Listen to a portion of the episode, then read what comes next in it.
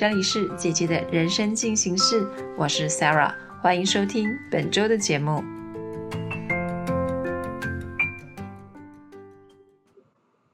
Hello，大家好，我是姐姐人生进行式主持人莎拉，很高兴这个礼拜呢又在空中跟大家见面了。好说的这个平台呢，主要是提供四十以后的姐姐们一个呃酝酿、沉淀、尝试跟改变的一个平台。所以许多的各行各业的人，或者是不同身份的人，包含了可能是家庭主妇，或是职业妇女，甚至单身贵族，都会到好说这个平台上去做各种不同的尝试。那这个尝试呢，可能是工作上面的记录，也可能是生活上面点点滴滴的分享。当然，也有很多是呃斜杠的职涯转换的一个准备。好说一直认为呢，四十到五十是中年人生的一个黄金时期。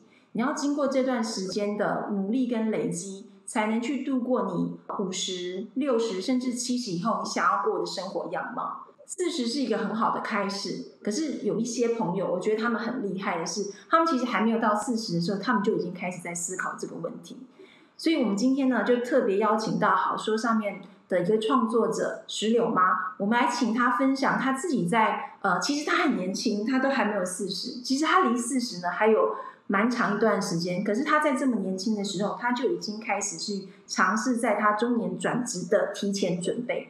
所以这一集呢，我们就希望来听他来分享他在这些准备的过程中遇到的一些点点滴滴。我们就欢迎今天的特别来宾石榴妈。嗨，大家好。恭喜石榴妈先跟大家啊简单的自我介绍。嗨，大家好，好说的朋友大家好，我是石榴妈。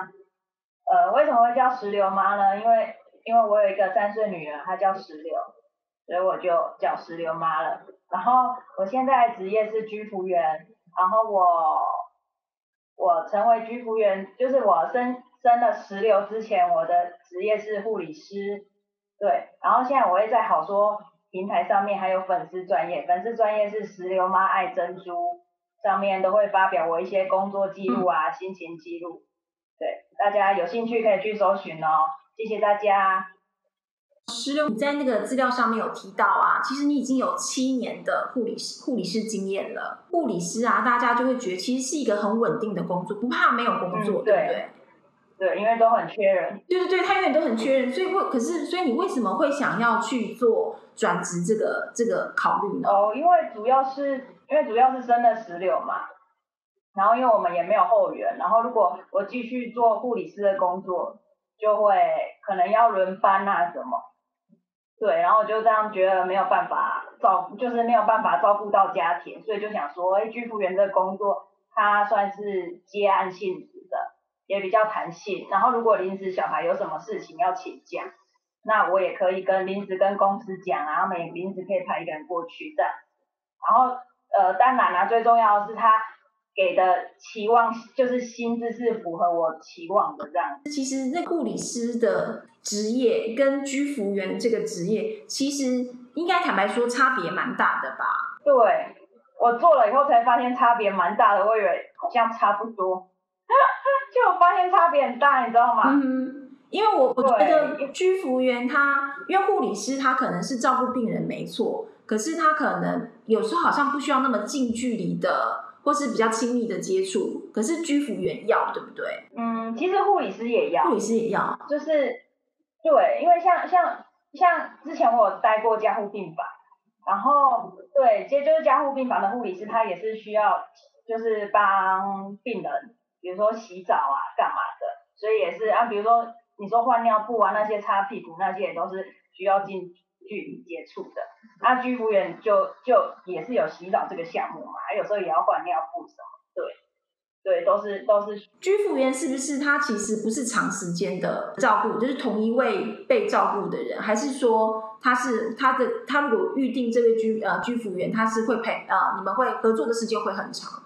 诶，就是看他的项目，他他有他有很多项目嘛，政府有下面有底下有好多项目，然后看他申请哪个项目。然后每个项目只有差不多时间，可是一般来说啦，像我现在手上的，一般来说一个一个人都差不多半个小时到一个小时之间，然后我就会一直换家换家换家这样。那所以你觉得你在做护理师，然后跟居服员中间最大的差别是什么？我觉得，我觉得就是如果，诶，就是如果今天是护理师，然后因为护理师在的地方就是我的地盘嘛，就是医院，医院就是我的地盘，所以我就可以，比如说可以跟病人说，哎，你怎么都控制不好啊？你怎么血压控制不好啊？怎么怎么就可以欧着他们，对，然后，然后那因为相对来说他们在医院，他们就会觉得你你还是一个权威在这样子。对，然后如果今天一诶，今天我是居服员，然后变成我是去到那个个案家，对对，然后所以就是变成我要去习惯他家环境，然后我也不可能跟他说，哎呦，就是要熟了之后才能跟他讲，因为多少老人家都有些慢性病嘛，然后要比较熟了之后才会跟他讲说，你怎么都控制不好啊，怎么怎么之类的，对，不能一开始就就哦语气很放很高这样子。对，对，然后也就也是要去熟悉环，就是个案家的环境，因为因为护理是我们的环境就在医院嘛，就是我们每天很熟悉的环境。然后如果我们今天成为居服员去安家，就变成我们要熟悉安家的环境这样。对，就好像不是我们的地盘。你你自己觉得你你你怎么样去调试这样的转变？心理上，嗯，心理上。不知道哎，就就就是想说，就是工作。所以你其实你的那个弹性也蛮大，你不会觉得因为这样子很难克服，你就你就放弃，或者是说你觉得不想再换？不会，因为因为就是主要主要还是把那个家庭放放第一嘛。嗯。然后先先以家庭为重，然后再家庭要找找一个。诶，可以符合家庭的工作啊。哦，对，所以所以石榴妈现在就是其实重心是应该算是在家里就对了。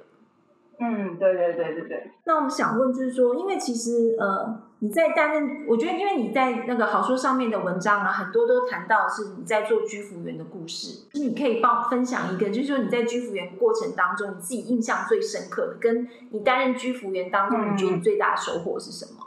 我觉得是按家对我的信任感吧，因为比如说，比如说像我一个案案，我就是一天要去他家三次，然后一次去可能就是看他有没有安全而已，就是去哎看了一下，哎确定他安全我就出了，然后然后像像因为他们家是密码锁，然后像他儿子就直接把我的指纹，就是就是我按指纹就可以进入他家，然后我就会。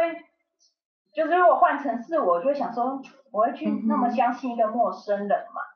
因为大部分都是他自己的妈，就是自己的妈那个阿妈在家而已。嗯然后如果想说，如果今天是我的阿妈，我会相信一个陌生人，就是让他有我们家钥匙这样子嘛？对啊，对，然后还有哦，因为因为居服员的项目也有备餐，就是帮案家煮煮饭这样子。对。对，然后相对的，就是我的厨艺又变好，因为因为我是生了小孩之后才会煮饭的，可是他们就是随便煮这样子，对，然后所以有时候有些有些那个案家就说，哦，你昨天煮的哪一道菜，哎，还蛮好吃的这样子，然后我就会想说，哦，真的假？因为我自己不想说真的好吃嘛，所以你也从中获得成就感就对了。对对对对对，我想问是说啊，因为其实你的年纪其实离四十真的还有蛮长一段的距离。那你是什么时候才突然有一个这个想法，是说你想要为你自己的中年之后的可能是转职或者是斜杠去做准备或预先准备这件事？哦，因为呃，因为我有做一个那个财务模型评估。嗯，对对对对对对，然后我就就是在模型上面，就是找到一些我的我的一些问题啦，我自己人生的问题，然后我就会想说，哎，可以先从斜杠这方面，然后看可不可以有机会增加收入啊，如果没有的话，也可以增加一些经验这样。对，去，然后在在我现现有的时间和能力可以做的事情上面，这样子去做。所以你现在做的尝试包括哪一些？就就写文章。所以你是喜欢写文章的吗？嗯，应该算是。对，而且、嗯而且其实我觉得这样子把工作记录记录下来还不错。就是如果哎有一天有一天如果换别的职业了，或者是可能过个三五年，然后再回来看，就想说哦，原来我当初发现这些事情这样。那如果没有记录的话，可能就就忘记了这样。子嗯嗯，嗯，对，就就就也是当做写日记这样子。嗯嗯嗯，对。所以，所以你觉得写创作这件事情对你来讲，应该不是一件难事嘛，对不对？还是哎、还是会有难事，因为如果 如果因为我看到网络上很多人的就是文字很很优美啊，然后比如说很通很通畅啊，然后我就会检讨自己说，哎，自己哪里还要再加强这样。嗯，我们都觉得你的文章有进步哎、哦，对，就是越写越写有越好啦，自己自己有感觉有越写越顺，对。但是但是但是如果我在跟就是跟自己自己常常看的一些人啊比起来，就觉得哇，他怎么可以写那么多，而且都就是整个观点都写得很好这样。对，我觉得你持续努力下去，你也可以写出不一样的观真的吗？谢谢谢谢。因为我觉得从一开始看你的文，因为你的文章我全部看完了，然后一开始的时候啊，我会觉得那个呃感受到的温度没有那么多。可是你越写到后面，你越分享那些故事里面的一些小小的细节，我觉得那些有透露出啊、呃你整篇文章的那个温度在，哦，真的吗？谢谢。我就会想要继续看。嗯，对 对。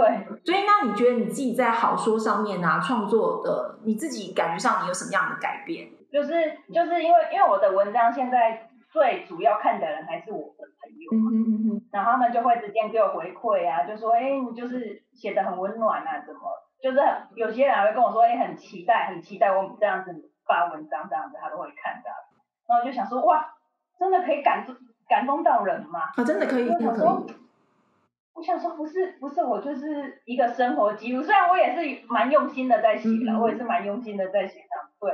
然后我想说，哎，如果可以感动一个人，应该就可以感动十个人这样。真的是，哎、你这句话很好，就是只要你可以感动一个人，就有机会可以感动十个人。真的，这句话可以当你今天的文章。我 对，一个 slogan 的标题，然后就可以感动一百个人。对对对对对。那你自己你自己设想的，你四十岁以后的生活样貌会是什么样子？我希望我可以那个那时候的工作不要可以那么以劳力为主。嗯对，因为其实像护理师其实也是蛮多劳力对对，就是可以不要那么以劳力为主，嗯然后帮呃如果有能力的话，可以帮助像像我现在这样的人，嗯哼哼哼，就是还在找的人这样子。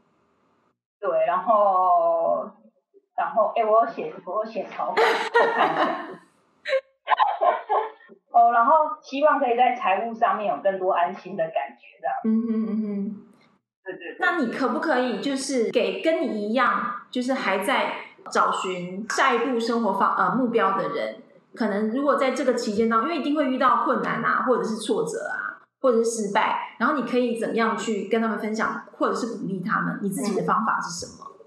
嗯，我觉得就是坚持吧，就是你怎么坚持？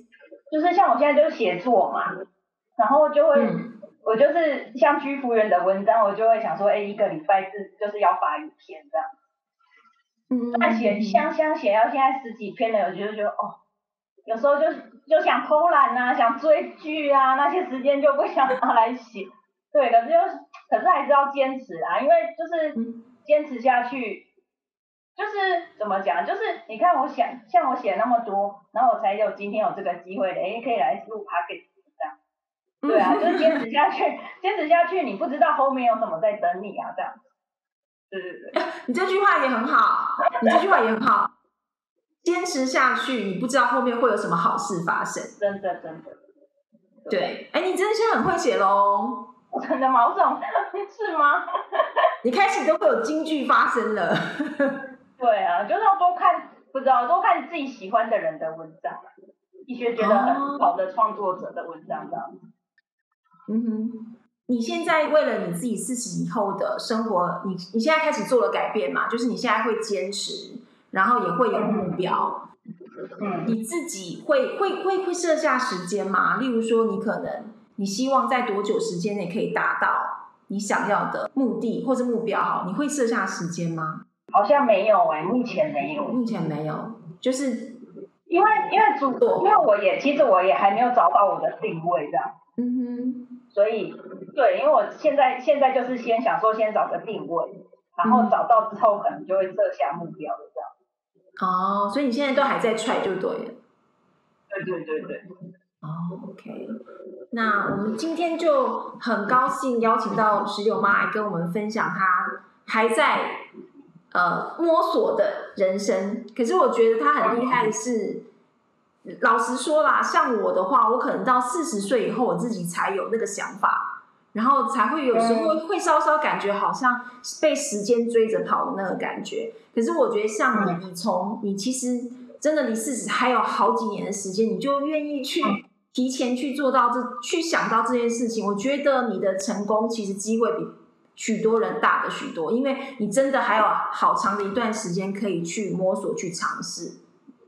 所以我觉得，呃，那我们也希望石榴妈可以尽快找到找到她的人生方向跟人生定位，也希望她的斜杠人生可以很快的展开。然后，那也，谢谢谢谢，对，那也希望下次石榴妈再来上我们的节目。